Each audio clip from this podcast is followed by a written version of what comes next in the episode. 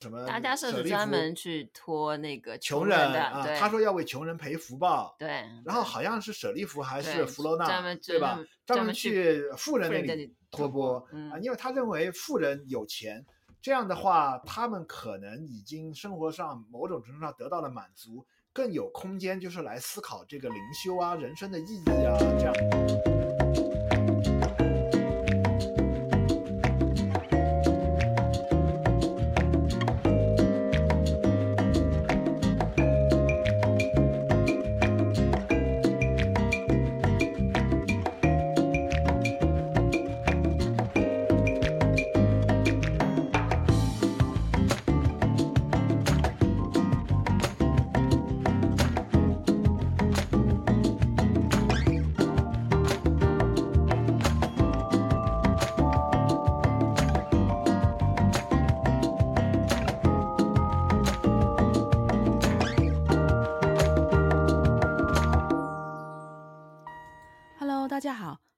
自由速度，我是刘翠伦。大家好，我是钟七条，我是顾相。我很久以前听过一句话，叫做“修行的话要呃三分病，诶七分穷”，是这样吗？还是七分有？真的吗？在我自己，我觉得我自己脑补的意思是说，我刚刚有查了一下，就是说。应该网络上写说，古人说修行要带三分病，然后可能我自己觉得说总分应该是十分，所以我就把七分把它变成七分穷。那我我解释一下我的理解，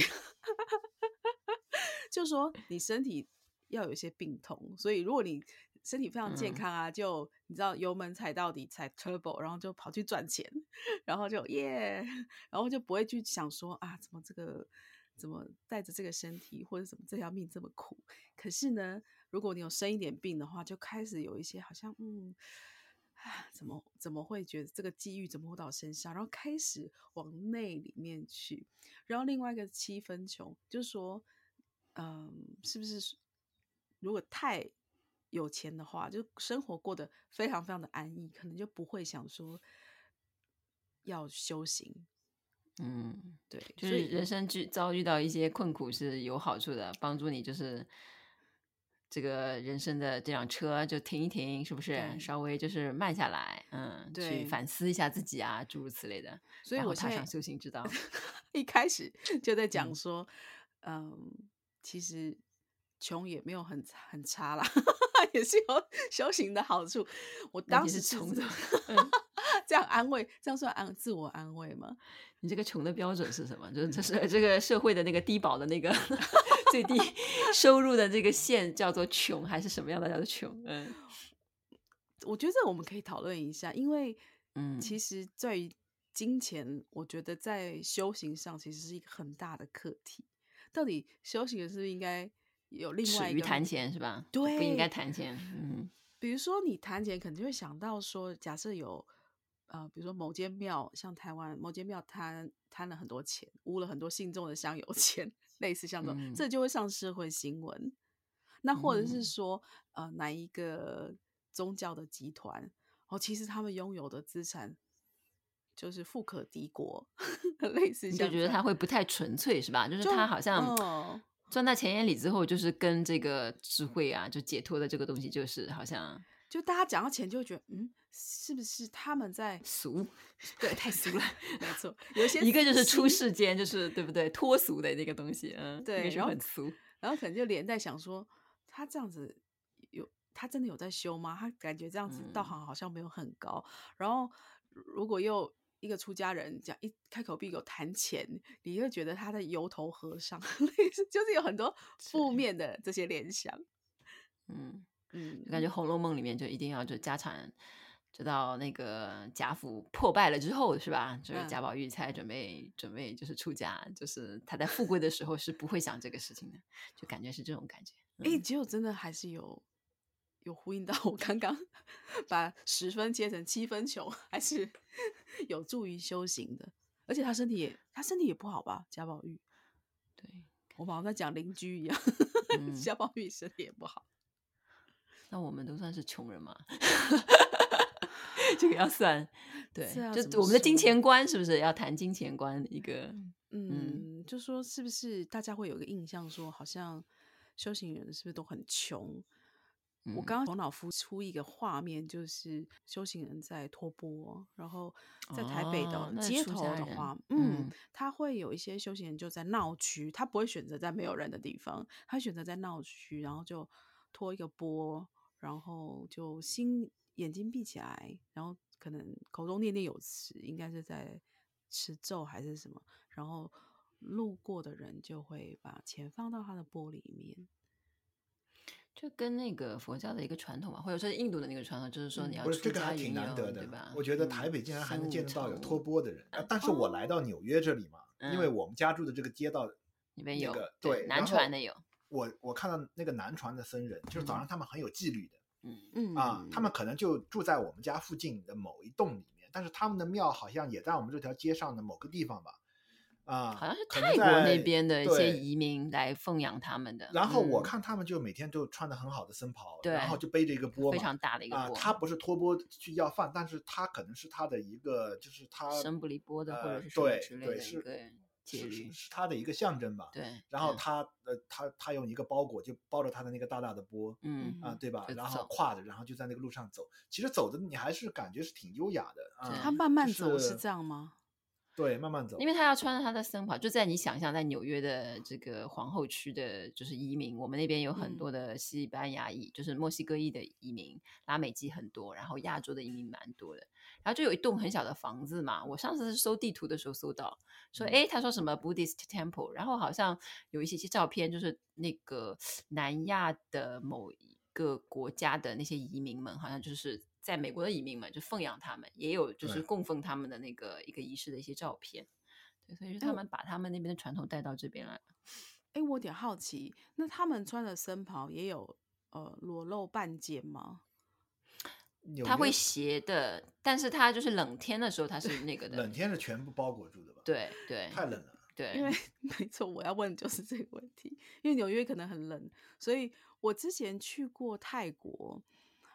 就是接触了一些南传佛教的僧侣，那就发现说他们因为泰国很热，所以他们他们僧袍也就是会一一半露出来。那我想说，冷纽约那么冷，嗯、这样子可能他会有他的那个还是那个里面还是穿衣服的，对，哦、他是因地制宜，但是你看得出就是一看啊、嗯哦，这个是僧制，就是当地当时那个佛教的那个一个制度这样子。我记得以前那个。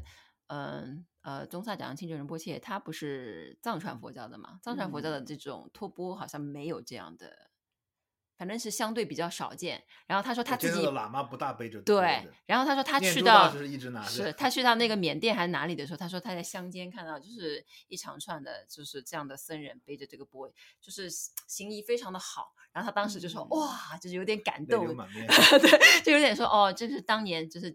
一两千年前，就是佛陀的时候，就是这样穿过乡间，有种很古朴的感觉。我觉得很多人会为这种东西有一种感慨吧，就是那种回归到最最古朴的，身不捉金钱，然后又穿的比较少，然后吃的也很 organic，就是像那个很朴素的那种感觉，嗯，对吧？可能日本好像也有这种类似的。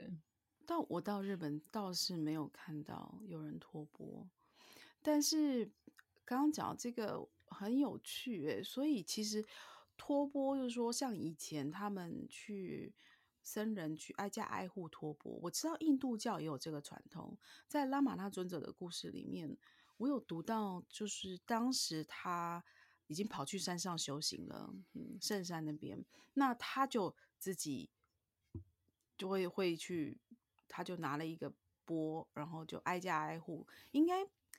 我我先看，这个是云游的，对，对，这本来其实是印印印度那边的一个传统，嗯，他的描述呢，他没有说前门或后门，其实我我不大懂，因为我想象中是后门，可是我不确定，因为书里面没有描述到。那他们就会把家里面剩下的食物拿出来，然后放到他的这个碗里面。天气可能很热，所以他就说，有时候放到碗里面的这些剩菜剩饭都有点收掉了，收掉了。嗯嗯嗯。但他说他觉得很快乐，他说那是这一辈非常快乐的时光，就是他去托钵，他就说他把化缘来的这些食物，然后就拉拉，在台语讲拉拉就是搅一搅，搅拌搅一拌，嗯嗯、然后就咕噜咕噜咕就喝下去。后来他已经有道场了，所以他有一些信徒就跟他问到这些事情，那他就说啊，像以前的话，他就这样吃，所以他觉得非常非常的简单。那现在的信徒就说，嗯，呃，虽然是化缘来的。没有什么味道，要不要加点盐？嗯，就开始有挑，他可能就是这个整个化缘的这个呃规定的这个要做这个，就是可能就是让人不要有执着吧，对吧？就是好像随遇而安，可能就是要培养随缘，就是你拿到什么你就吃什么，然后这这是你今天的份。嗯，然后你就不要浪费食物，把东西消化完。那你知道印度有很多香料，所以就会有信徒说，嗯，这个这个实在是今天味道实在太差了，我们再用一些香料把它盖过去。然后他就会很严很严厉的说，你今天要说加这个，那可是我们并没有乞讨到这些东西，就是说我们被施舍的并没有包括香料这部分。那如果你现在想要这东西，你就还要去跟他要。那当你开口跟别人施舍的人说你要某种东西的时候，他说这样就开始没完没了，就是人家给你什么就是什么，你不要再去多要什么东西。如果你有更多的要求的话，要求总归会有新的要求。对，对，一个要求接着一个要求，然后他说这样就会没完没了。所以贫穷对于拉玛那尊者来讲，可能是一种快乐，或是。只是在我们眼中看起来是贫穷，因为他就是他在很热的地方，他也不用什么衣服，他就是穿着一块，他就是遮住这个他们那个叫兜兜兜体吗？还是哎，他那不是兜体？兜体呃，不是那个兜裆，他不是兜体，他就那个对，他就遮住裆部。兜体是一个还有一条兜体还有裙子一样的，对对，对，还有裙子，他不是嗯，对对，他就这样子把它遮起来而已。他是那个，我突然想起来，嗯，那个帕帕吉的传记当中有的，就是说他有一些宗教，特别是印度那边，就是有一段时间他会要着重的培养你这种不要贪恋物质，他其实就是对出离心，就不要贪，特别是不要贪恋物质。然后有一些，比如说帕帕吉说到他有一个弟子身居高位啊，是一个长官啊，但是平时的时候，比如说周末的时候就不上班的时候，就要。就要锻炼自己的这种，然后他就会也是脱光光，就是就是只穿那个、啊、那个那条兜裆，就是他的就是说你不要羞耻，不要那个，因为衣物只是就是都是物质的生活给你带来的，就是哦你的身份高低啊，看看衣服会看出人的身份的高低嘛。嗯、那么他他们有一种训练，就是说穿的最最那个的就兜裆布了，嗯、然后呢他就说去做挑夫一样的，就挑着那个上师的行李啊什么，就是培养一种就是说谦卑之心。然后对于物质的那个处理什么之类的，不要去执着那些。对，但是他后来是帕帕吉讲那个故事，到后来稍微有点讽刺的意味，就是说这个男的是刻意的来做这个事情，嗯、然后但是呢，就感觉身上还是有一种骄傲吧，就是因为、啊、我做得到，就你们都不行。对对，有点有点可能是这个意思。潜藏着总会有点骄傲的吧？如果他做的特别好，特别是持戒啊，持某种戒律啊。对，因为一般人实在是做不到。啊对啊，嗯，世世间的人放弃不了，你特别能够放弃。对，什么都放弃了，但是也可能就培养出一种骄傲吧。其实那个悉达罗摩施华他们那派不是，他们也有个阶段专门训练你处理这些，对，处理，然后就是啊、呃，就就就鼓励大家啊，你你抛弃世间的东西，然后你去云游，然后不准你身上带任何的钱。啊，你可以披上僧袍，然后去外面流浪个几个月，啊，等到你尝过这种出离的时候呢，又让你要还俗，啊，因为那个悉达罗摩说啊，他也是比较懂怎么教育弟子的，啊，他认为这些东西就是说是你在某个阶段，啊，你可以去实践这种出离啊，啊，这个做一个隐士啊，弃世啊，但是如果你做的太好呢，你必然助长你的一种骄傲，啊，然后呢，又逼迫你把你的僧袍还回来。你现在要回到世间去啊，继续过你世俗的生活。对，我自己金钱的话，你对不知道为什么，嗯，我觉得金钱对于我是稍微有点禁忌的一个东西。就你赚不了钱。呃，我人生中只要动过想赚钱的念头的时候，马上就会亏得一塌糊涂。你什么时候动过动动过动过赚钱的念头？呃，我大学的时候嘛，啊、呃，反正人生有好几次都是这样的，就没有财运。对，没有财运，然后一有要赚钱、要赚点小钱的念头，背后马上就会倒大霉。嗯啊，然后到最后，我现在也发现我在赚钱，虽然虽然这一身什么天文地理啊都略有所知，就是赚钱的能力上几乎为零这个技能。嗯啊，比如说我大学的时候啊，已经是我们那个时候已经快要毕业了啊，然后大家心也比较野嘛啊，就开始比较玩儿。啊，做各种事情，然后我那时候就萌生了卖点旧书啊，然后大学的时候我又喜欢收集 CD，嗯，各种摇滚的那种啊，那种光碟嘛，其实也蛮多的。然后毕业的时候就卖卖这些光碟啊，卖点旧书啊，啊，然后在校园里面摆个地摊卖一卖，然后赚了一点小钱。然后呢？啊，没过几天就被偷掉了。哦，就给对你打击很大，是不是？没有对我打击很大，就是呃。好像就是我一旦萌生要赚钱这个念头的时候，马上就会有一件事，就有某种某种倒霉的事情会发生，嗯。啊、呃，然后还有其他几件事情啊，当然这是我总结出来的一个经验规律，啊、呃，但是是不是有这样的一个经验规律不知道，只是人生这样碰见这样的事情有，呃，是有蛮多次的，啊、呃，后来我在美国留学嘛，啊、呃，那个年代的时候，呃。我们其实很多朋友喜欢就是在易贝上做点小生意，嗯啊，现在的人可能不知道易贝是什么东西了。易贝是美国它一个买那个二手的商品啊，嗯、啊，然后你可以去交易，呃，你在上面你开个账户，你可以交易那个二手的一些啊什么电器啊，这些都是可以卖的。嗯，然后呢，我们有朋友啊，就是专门呢，你比如说你美国经常过节，你有。一些那个 deal 嘛，你有一些打折的东西啊，嗯、他们可以把它买回来，嗯。啊，然后等到那个这个打折的东西过去了，然后他们又以一个稍微高一点的正常那个商品的价格，然后放在易贝上卖，嗯，啊、穷穷留学生经常对穷留学生这样就可以赚一点钱，还有些人专门做做的很好，然后甚至养活自己完全都没有问题的，嗯。啊，然后我那时候也做一点倒卖这个二手照相机的这种，嗯、对，因为照相机这个市场其实很多它都是二手的。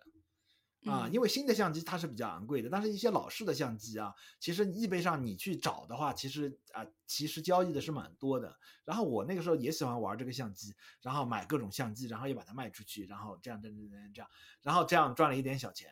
后来呢？后来我在我们学校边上被抢，是还被几个黑人的小哥揍了一顿。嗯，对，所以就是，所以说没有没有财运，也不会对，然后就。光是去配配眼镜儿这些就有是是有破财，就是对，是其实是有是有花掉好几百美刀的，然后就这样啊。对，我可以做真的是你你真的靠你的工作或者做什么，是一生并没有赚很多的钱。对，对，就是人家说文人就是叫什么比较清苦嘛，就是比较清那个，嗯、所以他不太有才。我是觉得其实是跟每个人现在都在谈那个叫做什么钱商啊，有没有听到过这个词？哦情商、智商和钱商，对，我觉得，我觉得其实是缺乏钱钱商，因为这个时代已经是很复杂的一个时代了。就是说，钱放在银行是那种，喂，我们要现在进入一个 金融的讲座的问题，就是现在一个一个钱的金融产品已经是复杂到是古代的人无法想象的一个地步了。所以，其实其实是是朱志桥在我看来就是缺乏钱商，因为他根本就不知道就是这些钱是怎么。别人拿钱是用来干嘛？然后怎么样怎么样？然后其实他亏的最大的一批一次啊，我们现在是不是说起来的话，其实是他要他要闭关。嗯、然后呢，我那个时候有一笔钱，我们俩就是有一笔钱，我想要去买房子。那个时候，嗯、那个是房地产市场非常低迷的时候，是很好的，很利于买房的。但是他就去闭关了，然后导致我就是作为一个他，我要买房一定要有夫妻两个人才能够买房，嗯、就全部出现才能买买，就是纽约的某一种房子的关系。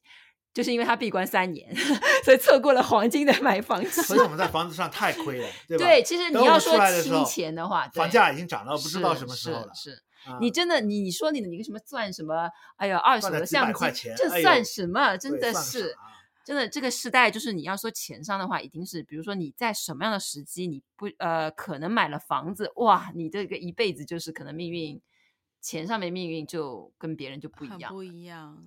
对，所以这个时代就是你说怎么算钱呢？就就以我们家为例好了，我是上海，就是比较 富饶的一个中国一线城市。嗯、那我妈妈也一直想要赚钱，终其一生一直很想要赚钱，但是呢，赚的钱最后还就是搞各种副业啊，什么自己做生意啊，等等等等，最后赚的钱还不如我们家的老家，因为我们是家是在上海的郊区，祖祖籍的这个田呐、啊、被政府收了，嗯、要开发房地产，嗯，他就补贴你嘛。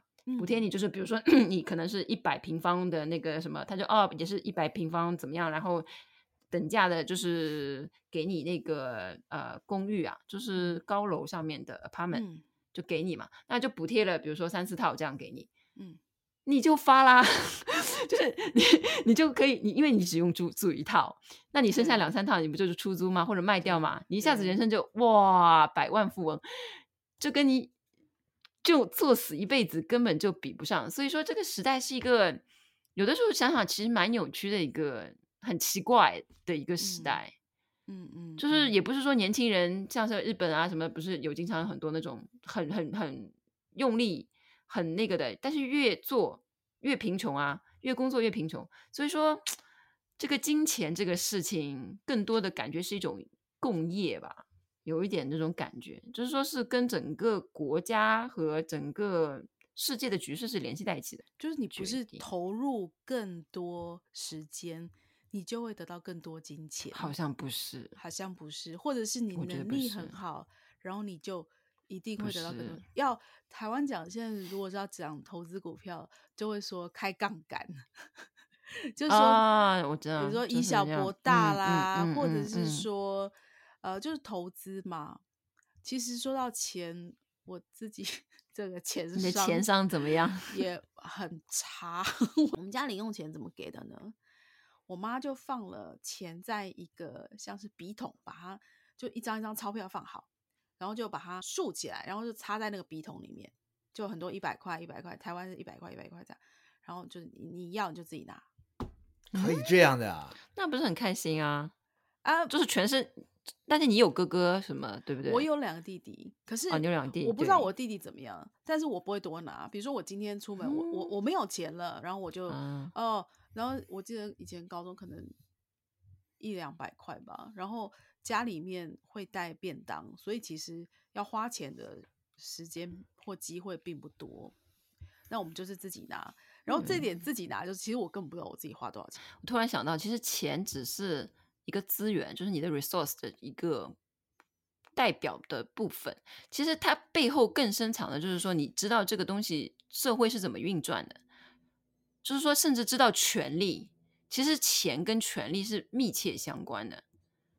和信息这个东西是密切相关。哎，虽然我现我现在说起来就是特别像中年人的那种说法，真的是人到中年你才能看清楚，所以说这个社会是怎么运作的。钱只是其中的一个一个东西，一个象征。钱商其实背后是，比如说有些父母教孩子教的，就是说小孩钱商特别好的那种父母，通常是很知道这个社会的运作的构造是怎么样的。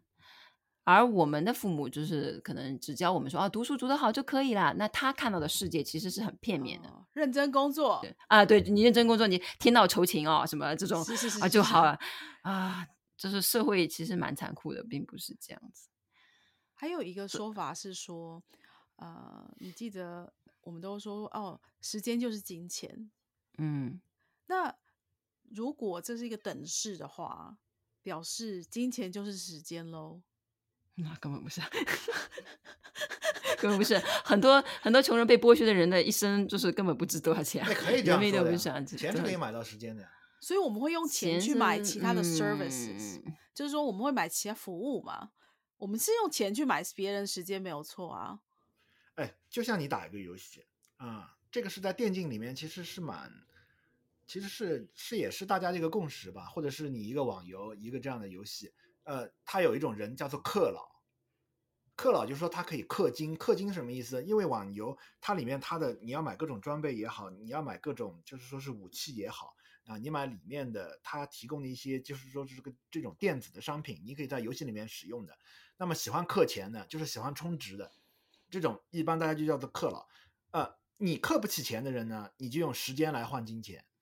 你可以去自己打装备，在里面呃积攒。所以说穿了就是说，穷人的命比较不值钱。你克老呢，你其实也相当于你用这个金钱买了时间了，他就不用就是费心费力的。哎，我突然想到，对我这里不好意思插一句，就是你说的这个对吧？有钱人有钱，他可以，我不想要浪费时间，对吧？对我坐是飞机，我就不坐火车，就更快，对，对不对？OK，把这个东西极致化，就说到现在的 COVID 啊等等的，人家所以说，就是人活得久，为什么能够活得久？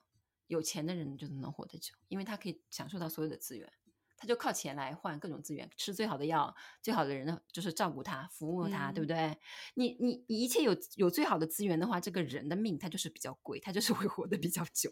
那人穷了，所以的所有的这个寿命就开始缩短了，资源就缩短了。嗯、统治阶级而言的话，当当然希望所有的小民都是淡泊的，嗯，不要讲究钱的。嗯嗯，都是好像最好是无私发电最好了，是不是有这种感觉？所以有一点其实是比较不好的，就是说修行的话语圈当中的有一套话术是会让你觉得谈钱是耻辱的。这套东西是，是什么？就说你干嘛要谈钱？你不应该谈钱啊！可是你你都你都已经踏入修行圈，你为什么要谈钱？你不就是为了不贪钱，你才踏入修行圈的吗？可是你进入教会，他就叫你奉献，对不对？然后你去哪里，你他叫你不要执着钱。你不你不赚钱，你哪来的钱布施？那你没有赚钱，你家里没有煮饭，那你怎么会有剩菜剩饭？所以他就是有一个很荒谬的一个东西在里面。奉献就是让你看淡你的金钱嘛，啊，对，你是为了看淡你的金钱，你才奉献出来嘛。那你还是要赚到钱，你没有钱的话，是根本就是连奉献的那个这个条件都没有。不是讲到这些，其实也还是蛮抽象的。嗯、这个它跟各个宗教它也不同，嗯、而且修行人是不是呃真的贫穷啊？这个这个，我们拿历史上所有的这些成就者、大成就者啊，这些修行人，你都可以举出来。对，你可以举得出来贫穷的，你也可以举出来不贫穷的，都有啊。这个正反两面都有很多例子啊，很难找到一个就是说是。啊，我们要把呃，就是你难道要做一个统计啊？把这些著名的修行人全部来做一个统计，嗯、看看是穷的多还是富的多？啊、穷的好修还是富的好修？对，这个佛陀当年他也有例子啊，什么大家是专门去托那个穷人的啊，他说要为穷人赔福报，对，然后好像是舍利弗还是弗罗那，对吧？专门去富人那里托钵、嗯、啊，因为他认为富人有钱。这样的话，他们可能已经生活上某种程度上得到了满足，更有空间就是来思考这个灵修啊、人生的意义啊这样的一些目的。嗯、所以呢，他觉得应该给富人多一点机会，然后他就去富人那边去托钵啊，对吧？嗯、然后最后两个人就撞到佛陀了，佛陀就说：“哎，你们两个都不对了，你们两个要平等啊。”嗯啊，但是呢，这些地方呢，其实。如果再讲的话，就会有一些好像很俗套的东西啊，比如说我们开始引入一些业力的概念，嗯啊，对吧？啊，引入一些啊，就是我们可能都说的很油的一些话在里面啊，好像就是说啊，这个呢跟你过去生的这个你的这个习性有关。如果过去生你特别喜欢供养，对吧？啊，那么这一生可能你的福报就会好一点。啊，如果过去生是喜欢修智慧的啊，那么可能这一生就会比较贫穷。就是说，好像有一些我们已经说的很油的话啊，不是有些很油的这个理论，它就可以套出来。不是，那其实也可以不油嘛。就比如说你，你专注在哪里？有些人就是喜欢专注搞钱。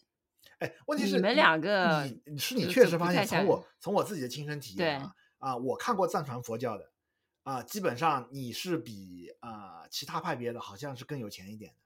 啊，你是 看那个信众的信众的信众信众财力中位数什么财家 家庭收入？但是他们也有这种习气，他们供养的习气是很强很强，而且强到了有点怎么说呢？一听说某某地方有个仁波切啊，比如说我们当时是还在闭关的时候啊，对吧？听说某某地方有一个仁波切，他们自己去不了啊，那个仁波切好像第一次来美国啊，要在哪里开一个法会。啊，或者是哪里建了一个道场，有一个什么开关的什么仪式，然后马上一个红包就塞过来啊，你帮我带过去。那你应该说是红包文化，就是就他也是 供养，对。可是你这样讲很有趣，因为我记得我们之前也有聊过哈，就是说你看到什么，你听到听闻到什么法，你就想修；然后你看到什么人摩羯就想供养，就是都是习气在作祟。虽然如果我们是从表面上来看，好像说哦，这些都是修行，你可以。哦，你就是应该要供养啊，嗯、然后你就是应该要呃，你就持戒，你就是应该要修这些法，修这些法，很好像很勤快，就是一直在一直在动作，哦，一直在做，一直在做，一直在做，一直做，好像哎、呃、都有做到。但是就是说，到底那个东西它本身背后是，也许就是他为了要去满足我去供养我钱，我这个钱在我口袋里面，我就是不爽，我就是一定要。放在那边，我才觉得那是有意义的。你你知道我觉得是什么吗？我觉得其实也是一种投资。他心里面其实想的他们的目的本身，它是一种投资。对啊，就说是好像就说是我不存银行，我存那个银行嘛，那个银行会给我下辈子更好。佛教的这个外壳已经就是已经大家就知道赔福啊，赔付最大、哦、啊，诸如此类啊。他当然当然当然当然他是有自己的目的的啊，对吧？你是你不可能就是说是纯粹是一种无私的一种行为啊。呃，当然也有了，oh. 但是更多的人可能也就是为自己赔福。就投，其实就是投资你，你就是这种投资是觉得那那边的是福田嘛，就是用借用一个佛教语言，嗯、就说你你就是搞这个事情，他觉得嗯，无形当中下辈子或者什么，他也会有一种 return 嘛，return on investment，就是我回收，就是、对我一定会回收，要不然我我干这事要干嘛呢？我、oh. 我是说世俗的那种啊做法，那把总一定是有好处。无利不起早，哎，对，就有点这种感觉。所以当初还有一个故事嘛，哦、不是是那个古代唐代那个庞居士的故事。对，我今天刚才我也想到了，他都没有去布施，就是给那个福所谓的福田，就是说出家人什么的。他他是一个很有钱的，庞居士本身他是很很有钱，他就做的事情就是他把他的这个钱全部就是放到一个船上凿沉了，他没有给任何的人，嗯，慈善机构他也不给，就是你。按照某种想法，就说：“哎，你干嘛？你这个人好浪费啊！对啊，是你跟你师傅去建庙，不是挺好的吗？对啊，对吧？后来庞居士他就自己家一家人嘛，然后就找了一个乡野的地方，然后就靠编一编这个呃竹制品啊，反正他们那代就是呃就是那个山里长的竹子比较多，然后就砍砍竹子，编点竹制品，什么竹竹的箩筐啊，嗯、什么这些竹椅啊啊，竹的桌子啊，然后就靠卖这个为生。”所以他是很有钱的，但是他把他的钱全部就沉掉了。我其实更喜欢这种故事，不是这种故事，是因为有人需要他，所以他才流传了下来。不是这种故事，比那种就是说我去哪里问人家，就是我出家问别人讨斋饭，或者说是我把我的钱全都布施给一个庙，更无穷，就是有一种怎么说呢？有一种美感在，美感是。就是它不是一个好像，因为你如果、这个、要 return 的那种感觉，就是它没有要任何回报。嗯，因为你当你觉得这个东西是可以给出去的时候，你自己认为它其实是有一些价值的。比如说我这个，对他都没有觉得它对对，你说的非常对。哦、这个食物很好吃，所以我把它给别人，好像别人也可以欣赏，或是使用，或是享用到这个价值。他今天把这个钱，他就觉得反正就是一些钱，然后就把它沉下去，他也不会觉得说一定要去。给庙这样，所以他其实，在那个东西，他已经是那个就是他的，他根本就不把那个东西当一回事。嗯、所以你说这个这个境界是一个美感的，没错，有点美感。还有一个故事就是，因为因为他觉得你你就算捐出去，最后还是你可能还会对，因为可能也会让人别人执着。但是其实其实啊，呃，我有时候也会看一些八卦的东西啊，嗯。啊，比如说某某明星啊，什么什么，啊、呃，其实也是我们可以观察得出来的一个现象。他怎么怎么发？明星你能成为明星啊？他确实他这个布施供养的习气也蛮强的，做各种慈善啊。这个明星又是什么亲善大使啊？又、就是联合国的一个什么什么什么一个头衔，啊、做过很多这种慈善的啊。比如说我最近啊啊会。八卦谁？嗯、啊？你在看八卦那个？不是，是我最近看 YouTube 啊，反正也是莫名其妙推送给我的一个台嘛，嗯、啊，然后就介绍了港台的一些明星，他们呃，就是其实是像人物传记一样，嗯、啊，介绍他们的这个一生的这种传记，我还是可以看到很多这个明星啊，比如说黎明，对吧？嗯啊，然后我们还知道的这个古天乐，我也看到他们背后确实他这种就是这种布施啊或者行善的这种习气是非常重的，嗯。所以他们这一生啊，你看他的这个面相是很好的，黎明也好，或者是古天乐也好啊，他年轻的时候都是盛世容颜啊，对，是，就说你可以这样来形容的，对。嗯、然后确实，你看你如果你把佛教的理论套上去的话，他的这个习气感召得到他能够享受的这个身体啊，你确实好像还是比较匹配的吧？嗯，然后我有一个娘娘，啊、嗯，然后这一生的命其实也蛮好的，她其实有点相当于是一个官太太，啊，一生也没有怎么劳苦过啊。但是我仔细观察她啊，比如说我家里的亲戚啊，怎么怎么样评论她的时候，呃，我跟我妈聊天的时候就会聊我这个娘娘啊，我就会跟我妈说，你看别人的这个身上的习气还是，呃，就是这种布施的习气还是就是蛮明显的。因为我娘娘经常她有多余的东西，她也是喜欢啊、送亲戚啊，然后照顾周围的一些人啊，然后尽他的所能，嗯、就是把他就是他觉得可以啊、呃、各种各样的方面，就是他把他的一些财力把它给辐射出去。嗯，所以你也看到哦，好像这样的人他感召到这样的人生，你用佛教的这个理论去想的话，好像也是蛮合理的啊、呃。他获得了呃他身上的习气跟他获得的这个这样的一个人生，好像也是蛮匹配的。嗯，那所以好叫大家要布施，就 是以仗义不是看你求什么，就是你看你求的是什么。嗯，不就就是你能够看到，你好像去改变因果，确实它是能够起到效果的。但是呢，你选择要去做什么，其实还是取决于你怎么看待这个，你的态度是什么。就比如说，呃，我我刚刚闭关的时候，我也认识一些出家人，啊、呃，嗯，然后我跟他们聊过，呃。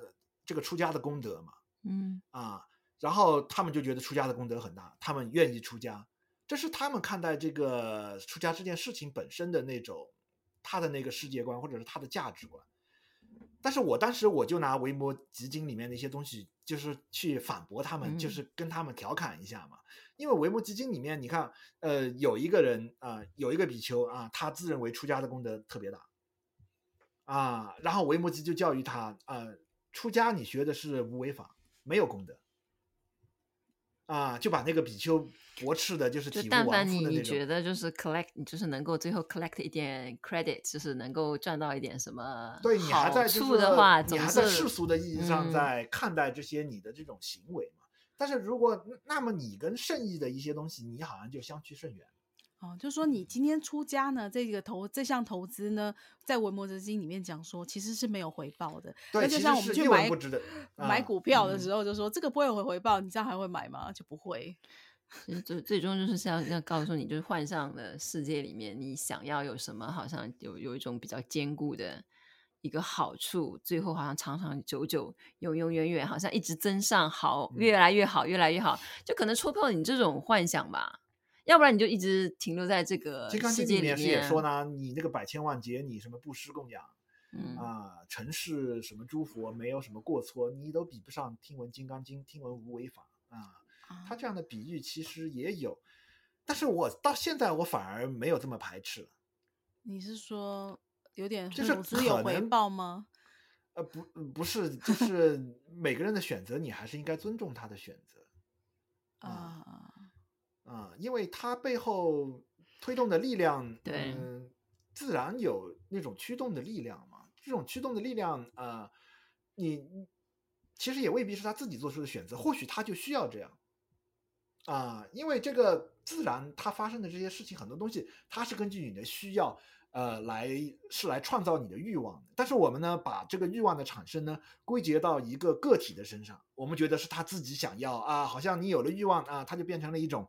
就是好像就染上了颜色，就变得好像有一点，呃，不美了。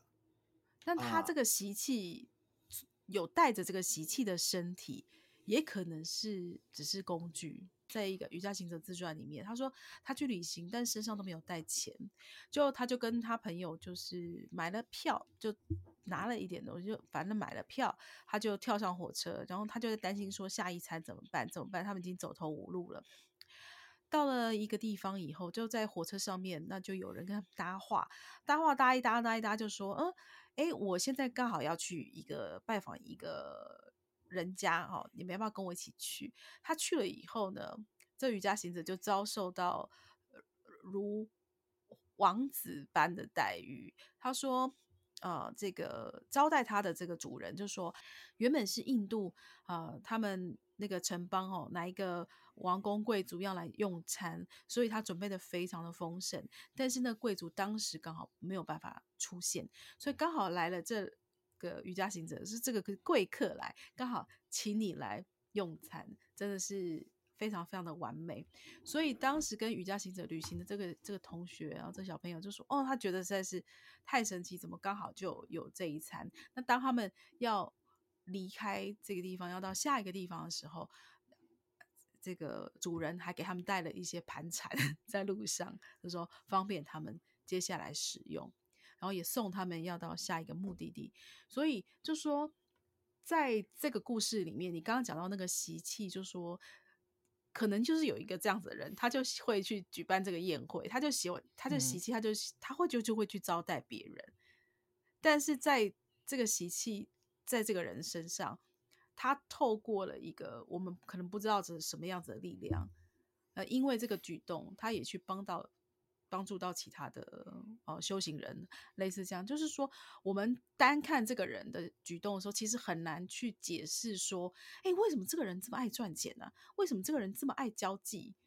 这个人的习气很多，就物尽其用是吧？就物物物，就是他又有自各有他的这个角色。角色就目的完成，对，嗯、其实应该说不是我们能真的能够去想象或去思量的，它只是资源的一种重新分配嘛。呃，Yeah，maybe，就是说你你你你，我们只看到一个现象，可是其实我们不知道它的意义，或是它到底是做什么。所以你刚刚讲到另外一个事情，我也觉得很有趣，就是我们。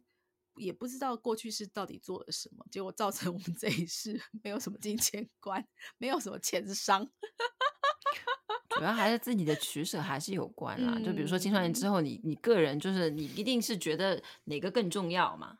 嗯，金钱一定是在你们人生当中不是那么重要吧？我觉得是我父母把我保护的太好了。嗯，我也这样怪过我父母。对，就是我观察我当时我的那些室友啊，大学的那些室友啊。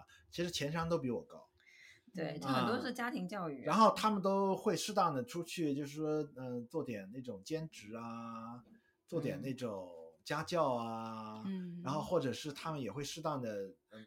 就对他来说，这件事情并不是特别的一个什么事情。啊、就跟比如说，你家如果是做木工的，嗯、比如说你家是修什么自行车什么的，嗯、你从小可能也会修点自行车。就别人觉得哇，好厉害哦，你都觉得也没什么嘛，对不对？嗯、就有点这种感觉啦。嗯。然后青春期可能是一定是跟你，比如说选择职业的时候，那个倒是是你第二次人生。其实你的人生你，你你你选择那个时候。是你自己选择的呀，你没有去选那种呀，就业比较好的，就是对吧？薪水比较高的职业，嗯，你没有去啊，所以这还是不能怪父母，对，不能怪父母，还是怪自己啊。大学之后的一个选择，一个你是不是念了什么艺术什么 master degree，另外一个是学了一个 PhD in physics，你们两个就是那种感觉就比较穷的那种。是我都没有被我同学影响到，因为我同学他们都高中同学都念法商。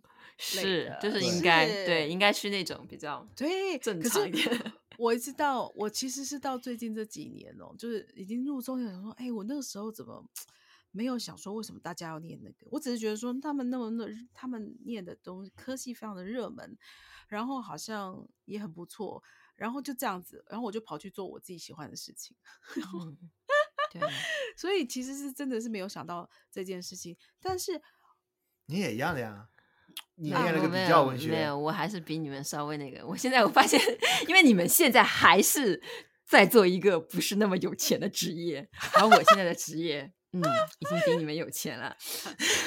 所以就我我看我看事情特别，我我觉得还是跟你们不太一样。特别是我是做制造业的，我我看很多事情就是就是是会，比如说你刚才说就是啊什么通过一个管道做一些什么事情，嗯、但是有的时候，哎。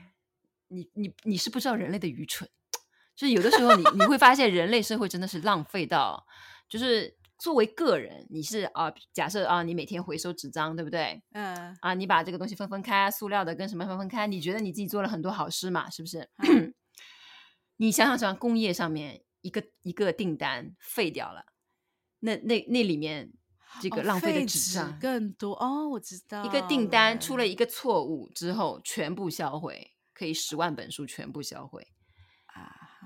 那你跟你一辈子你辛辛苦苦啊，就我我这边做的资源回收，你说你这个东西能不能怎么比？所以我是站在这种制造业，看到那种工业化的那种订单之后，有的时候会觉得 人类，当然你站在修行的角度，你还可以继续说啊、哦，你好好的做你的好日积什么一善怎么样怎么样，但是不以恶小而，所以我我我现在的观点有点就是说。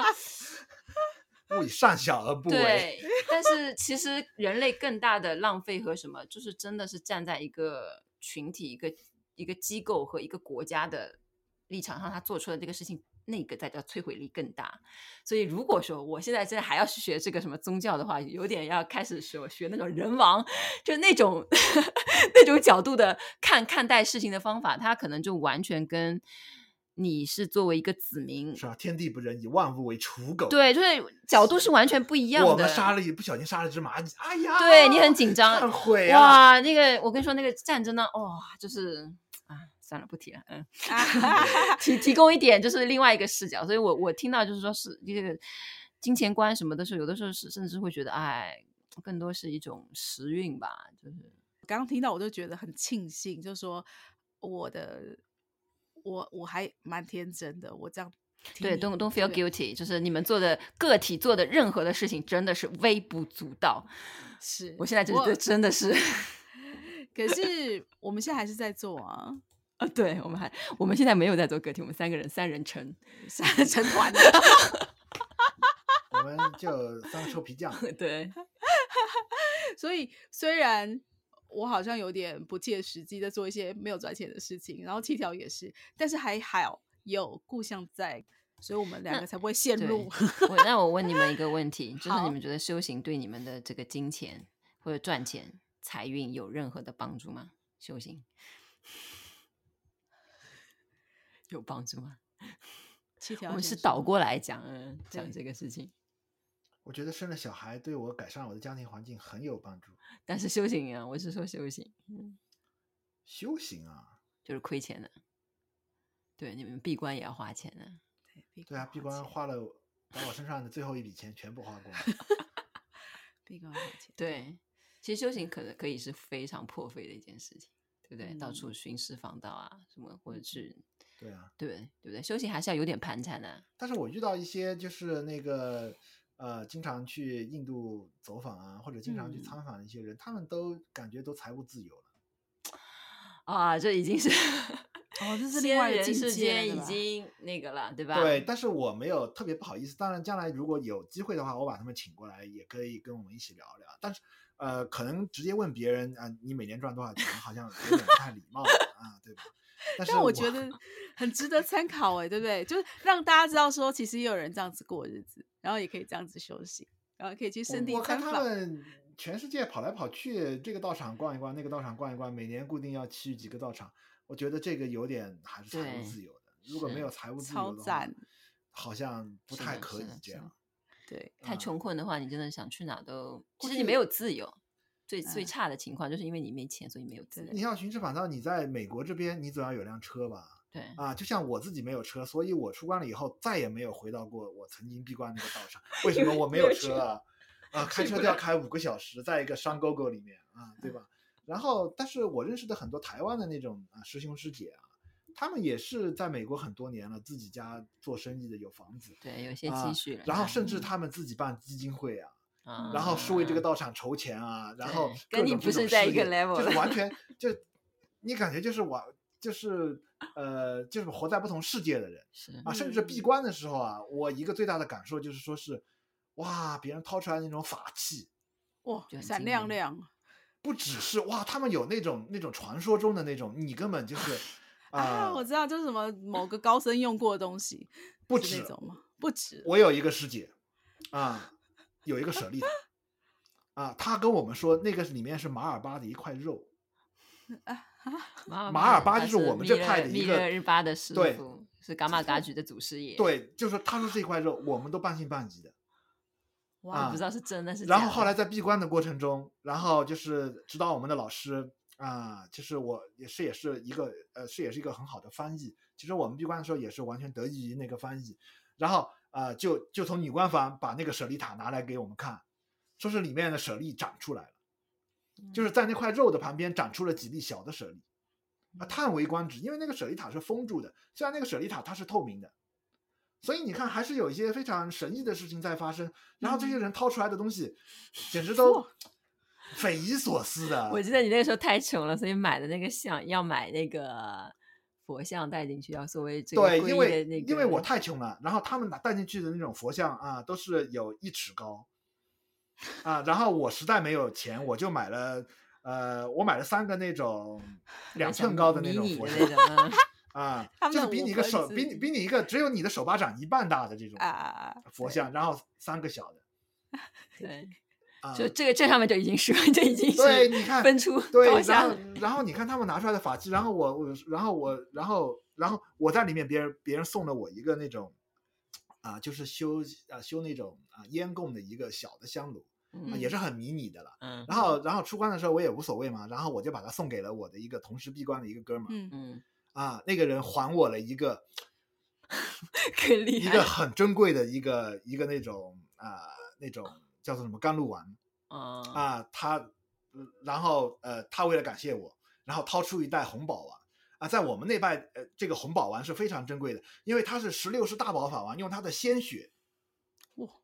啊，做的就是说，它是一种传说中的一种啊，一种甘露丸、嗯、啊。后来经过我们上师又重新把最原初的一些，就是说这种红宝丸啊，然后就是说是拿来，就是说是作为引子，然后又加了一些材料，又合成了更多的稍微多一点的这种红宝丸，嗯、然后分给了他当时最最忠心的弟子。啊、然后呢，就因为我送了一个小香炉给那个人啊，我是是我自己无所谓的，然后送了我二十几颗红宝丸，我我说。怎么你们掏出来的东西都这么好？嗯，你都掏不出好东西。对，掏不出好的，就是在里面，呃，是是我看他们掏出来的那种什么金刚杵、金刚铃啊，上面都镶着宝石啊，什么什么。哇，你们哪里来的这种东西？就是他们已经在那个体系里面，就是混，就是混了很多年了，所以积累了那些啊足够多的这种东西。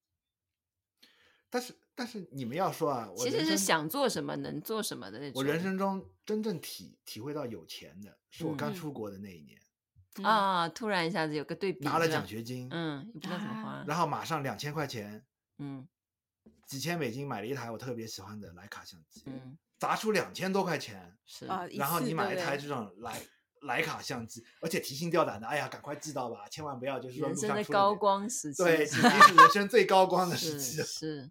就突然有一个大的，就是你可以为你的爱好，就是付出几千美金这种，就是你曾经大学可能是之前的人生，你从来都没想过的。这点还蛮好，就是为了你的爱好，你能够，对，这种其实是金钱有的时候会带来一种，还是有一种爽的，对，有一种就是我为了我一直想干的一件事情没干成，但是有钱了之后我就可以把这个是一个美好的一个人生高光。哎，那翠伦有没有人生高光砸钱？最开对最任性的花钱，对快乐有有蜜月旅行哦，那个这个我们的蜜月旅行就是说，哎，就是想说，哎，要去哪里？然后当时是我们先去呃，Peru 秘鲁，我们去哇，我们去马丘比丘。其实那里那个没有花很多钱，但是在那里花了一个钱是我觉得可能以后也不会花的钱，就是它有一个火车。就是你知道，我们小时候在读地理的时候啊，就会读到说，世界有一个最高的淡水湖，叫做迪迪克克湖。嗯、那这一段路呢，我们坐的这个火车呢，是一个晚上，就是它是一个卧铺的火车，高级火车。那好像是一千美金吗？还是多少？哇，对，但是。那个是那个旅程很短，大概可能就十二小时，就是在火车上面，它是很高级的。然后我们上了火车以后，嗯、这一段也很有趣。我们是里面最穷的，对，就其他人都是上去。我们上火车之前，在那个月台上面都是外国人，没有很多人哦。一列火车好像有可能七八九节十车厢吧，二十个外国人。然后呢，上车前就有一个乐团在帮我们伴奏，就是很像你知道，你知道你到一个地方参观，然后他就会有一个那个原原住民舞蹈，嗯，就是他就给你一个当地一些 VIP 的，嗯、就对对对对，演奏一些歌舞给你看，然后上车，上车以后呢，先来一杯香槟，每一个人香槟，然后有人弹钢琴给你听，嗯，这很夸张，真的享受。在那边开始发车的时候，你就看到外面就是他开过了贫民区，我们里面那边喝香槟，然后很穷，很穷，很穷，很穷。外面很，你的良心有痛吗？没有，我的良心啊也没痛，就是它就是一个体验这样子。然后我们就体验过，是是是，然后我们他会发，因为到晚上，因为往那个整往那个山上去，嗯，是安第斯山吗？忘记，OK，往山上去，所以越越晚越冷。然后他就拿出了那个毛毯，啊，那个毛毯是用那个拉玛。那个、嗯、羊驼是吧？羊驼 做的、嗯、最细的毛，那个如果你在你在那个观光区那边买，它有那个店的话，一张也是好几百块美金。我们的同同行的那个乘客，他们身上有的女生穿貂皮大衣啊，然后就说哦，又去哪里拿，就是平时又去哪里。呃，度假或是什么？他说啊，上次跟谁打赌啊、呃，一个赌什么一千美金什么之类的，嗯，就是就是那个是完全不是我们的富人，城市富人、那个，对对对对对，所以就、嗯、这那个那个蛮有趣，所以那个真的是我花过，我觉得，但是还蛮愉快的，就是一个很好的回忆啊，嗯、就是一个经验，对对，但、嗯、算高光吧，好玩吧，好玩，且还是会带来快乐的。嗯，这个快，我我觉得那个就是就经验，经验。你说很快乐或很好玩，嗯，好像还好。我觉得爬去看那些古迹还不错，看古迹大家都可以去嘛。对，嗯，有坐那个火车就是，它就是很 exclusive 的那种活动，嗯，对，就就有经验过就好了。我当下其实啊，我很想把那个羊驼毯子捂走。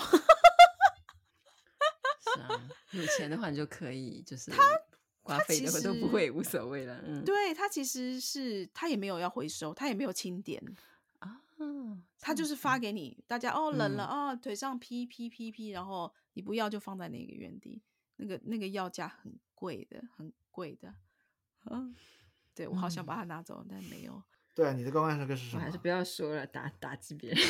不会不会，你不是不是你要说给大家听嘛？我我不用说了，我不用说了，我觉得有点不太。不是，我们要把最惨的先抛出来。对，好，嗯，我的花钱的高光时刻就是，嗯，买了一个房子，而且是在美国。对，而且是就是真的是比较满意的，就是说后院能够种菜，然后。地方呢不大不小，可以把就是妈妈接过来住，然后之后呢也可以招待朋友，就是来过来住。然后主要是它的这个位置，我是比较喜欢。这可以说是人生中花钱花的，目前为止啊，我是觉得最开心的一次吧。嗯，真的就是有它很多的实用功能吧。嗯，而且也怎么说呢？这个现在的身份变了啊，已经是别人的妈妈了，对吧？就是你要为孩子的未来考虑。就是还是有一种嗯安居乐业的那种感觉吧，嗯，我现在是彻底的中年人的那种心态，就是说哦，你能够为别人提供一些便利了，就是你已经到了这样的一个年龄段了，因为你 真的是的，就是你能够照顾别人了，这点对我来说还是蛮重要的。中年人就是说，能够有能力帮助别人，给别人一些资源啊，或者是共享一些什么的，这是中年人义这个义不容辞的一些责任，真的。因为你跟年轻，你们说到你们前任以前高光时刻什么，哎呀，这我现在真是回想自己年轻的时候，就觉得，嗯，就是你在一个完全 level 不匹配的、不不等同的一个阶段上，你年轻人，比如说你让他捐钱，你捐个一千块美元，嗯、对不对？嗯，真的是很大一笔钱，他就是担心这个，嗯、他担心那个。但是当你一个中年人，你的就是事业比较稳定或者怎么样的时候，你随手就可以做出一些这个事情来。哦，其实说到说到这个，再加一句，就是最近我们碰到一位修行人，因为他真的是比较的经济状况不是很好，因为他一直就是致力于修行啊，或者是为他的导师要。那个宣扬他导师的教法，然后他个人可能也没有工作很久了吧，就是全职的可能介入一些宗教方面的就推广事业。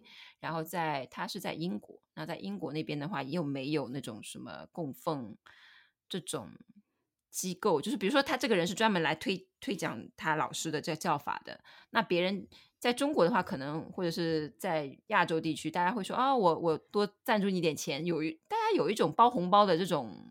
那个吧，习惯吧，嗯、对不对？就说啊，这个事情是好的，推广教法的，好的，我们会得利益的，就会讲。但是他那个的话，欧美社会不太会有这种传统，所以他也就过得有一点嗯拮据吧。嗯、是是。然后呢，之前是去年的时候，因为我们的在公众号上面，微信公众号那边有一些打赏的钱，收的网友打赏的钱，然后我就有说说，哎，我希望为你们。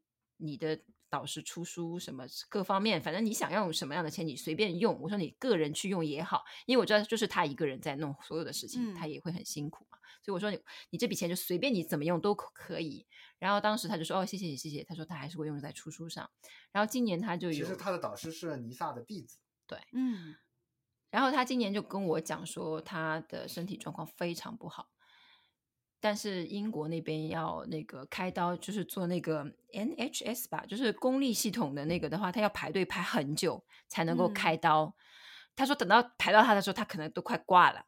然后他为了要提前开刀的话，他只能去呃私立的那种，就是可能自己要出点钱的那种那个地方，嗯、但是他就是没有这笔钱。然后他就说他非常不好意思，但是他他想在他一个有生之年把他老师的一些东西整理出来。然后我之前跟他交流过一些，我们也都说啊，就是传扬宣传教法可能是我们目前的一些职责所在吧。所以他觉得我能理解他的这个，嗯、也不会觉得就是误解他是问了我要钱。嗯、所以他就说哦，你能不能有有一点的帮助，让我可以把这个刀给开了？嗯，他希望就是还能继续活下去，就是继续把这个事情干完，因为除了他没有人了。嗯。对于他这么多年，他说很多认识人到后来也不那个走掉啦，或者什么，反正最后就是只剩他光杆司令一个。然后我当时就说：“嗯、哦，没有问题，没有问题啊。”我说：“我现在有工作，你我说你不要担心我，是而且这个是本分来的嘛。”然后就给了他，就是给他打去一笔钱。他说：“哦，马上就能够排队去那个私私立的那种呃医院，就能够做上手术了。然后现在在手术恢复中。所以我说这个钱。”我也认命了，就是啊，该我做这些事情就我做，但是总是就是人类社会当中，可能就是有一些人会要做这样的一些角色吧。嗯，有工具你可以去使用，是是是，就可动用一些资源，比如说他需要干嘛就做起来。嗯、那有一些人的确是，比如说修行人，他可能身无长物，他也不在乎，他有他这样的角色，嗯、也可以这样做。嗯，但是通常的话，修行人真的是。钱商是比较差的，嗯、蛮多修行人是钱商比较差的。嗯，嗯就说事业要搞下来，一定是有别人要帮扶的。的就是说，钱又是其中帮扶的一个、嗯、一个那个对因素。对，还有人气啊，还有别的啊，对不对？比如说 Podcast 有很多人听啊，什么。对对，也是很很很说到这个对我们也是有开放。